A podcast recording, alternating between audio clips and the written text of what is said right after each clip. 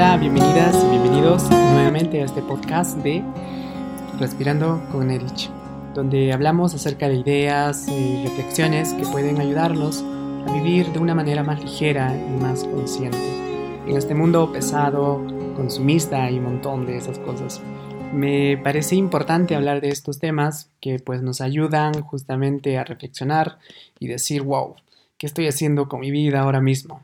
No es la panacea, no es un gran descubrimiento que yo he hecho, eh, no es nada nuevo, es algo que tú ya sabes, es más bien un recordatorio y más aún todo el contenido que realizo es un gran recordatorio. Muy bien, y en esta oportunidad me gustaría contarles una pequeña historia donde un hombre busca encontrar eh, un sentido a sus miedos consultándole a un maestro. La he titulado no es el aislamiento lo que te atemoriza, sino el miedo a enfrentar a tus dragones internos. Maestro, ¿cómo puedo enfrentar el aislamiento?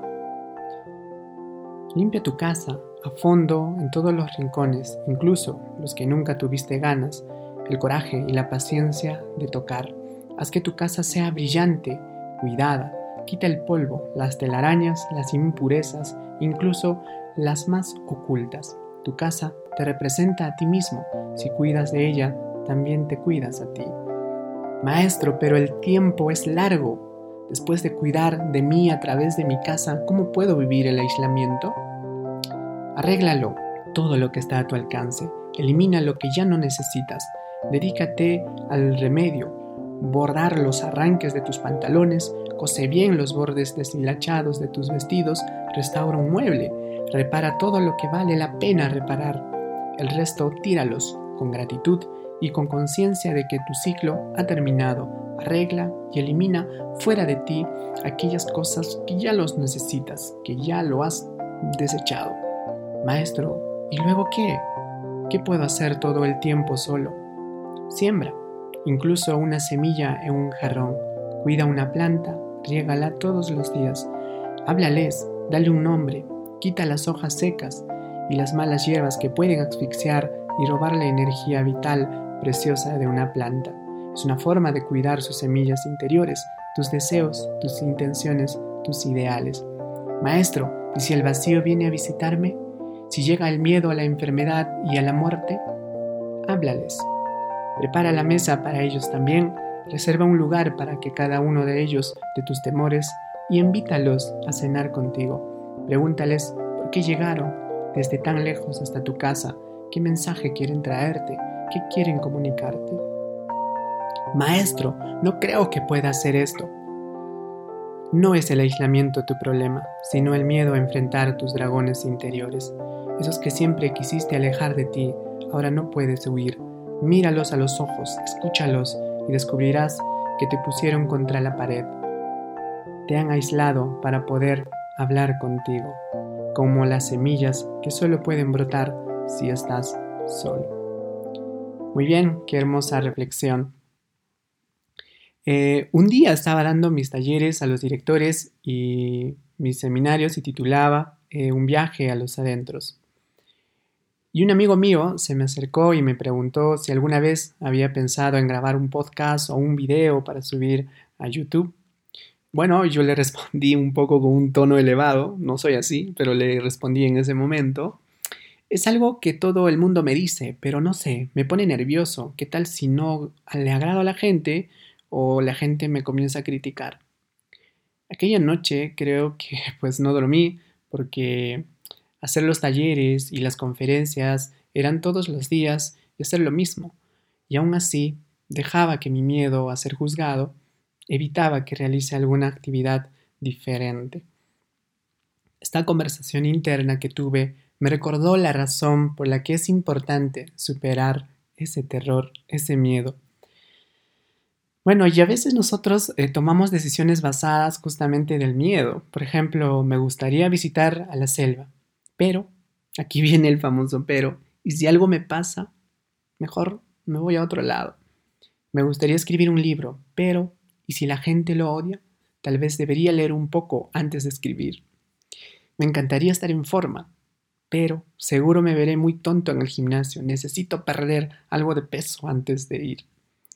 Los resultados, desafortunadamente, son que no haces las cosas que dices que son importantes para ti, solo para ser claros. He cometido este error muchísimas veces, de hecho, durante dos años se me ocurrieron muchas razones para no iniciar mi propio podcast, mi propio trabajo. También pensé en varias excusas para no publicar mi libro, negocios, iniciar proyectos, aplicar trabajos y muchas cosas más. En otras palabras, este es un error que todos cometemos. Por eso, eh, no quiere decir que debas seguir haciéndolo. Entonces, tratemos de cambiar esta forma de enfrentar a los miedos. Eh, Sabes, eh, nadie espera que falles. Tal vez tengas éxito o tal vez no. Pero la verdad es que a nadie le importa. Es algo bueno, es sorprendente. El mundo es grande y tú eres pequeño. Eso significa que puedes, puedes eh, perseguir tus sueños sin preocuparte de lo que piense la gente. Solo porque no te gusta el lugar en el que debes empezar, no quiere decir que no lo tengas que hacer. Desearía haber sido un mejor escritor cuando comencé, más o menos hace 10 años. Me gustaría haber sido un emprendedor más inteligente cuando inicié mis negocios, por ejemplo, de psicoterapia online. Pero más que nada, me da gusto haber emprendido, aunque no fuera bueno, bueno al todo al principio, pero lo realicé, claro. Los sentimientos de miedo e incertidumbre tienen una manera de hacerte sentir que no estás preparado, y eso es la verdad. Porque ¿cuánto tiempo vas a posponer lo que eres capaz de hacer solo para seguir haciendo lo que haces ahora? ¿Quién dice que vas a fracasar? Solo porque alguien fue rechazado de un trabajo, no quiere decir que tú también lo serás. Tal vez a tu amigo no le fue bien en el negocio de la terapia, de publicar un libro, pero eso no quiere decir que te vaya mal a ti. Y bueno, deja de actuar como que el futuro es certero, no lo es. El único fracaso real es no haber hecho nada en el primer lugar. Todos lidiamos con sentimientos de miedo. Yo soy la primera persona. Incertidumbre y obviamente la vulnerabilidad. Desafortunadamente, muchos de nosotros eh, dejamos que los sentimientos dicten nuestras acciones. Por esta razón, la simple decisión de actuar es tan frecuente que nos separamos de la gente, de nuestras cosas que podríamos realizar.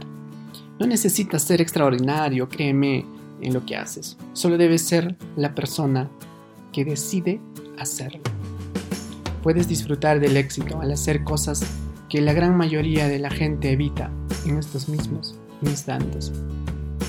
Y bueno, hemos llegado al final. Gracias por estar aquí. Espero que te animes a seguir trabajando en ti. Este podcast está hecho con mucho cariño y dedicación. Y recuerda, si tienes algún amigo familia que le falte pues vencer ese miedo irracional, comparte este audio. Gracias. Esto fue Respirando con H.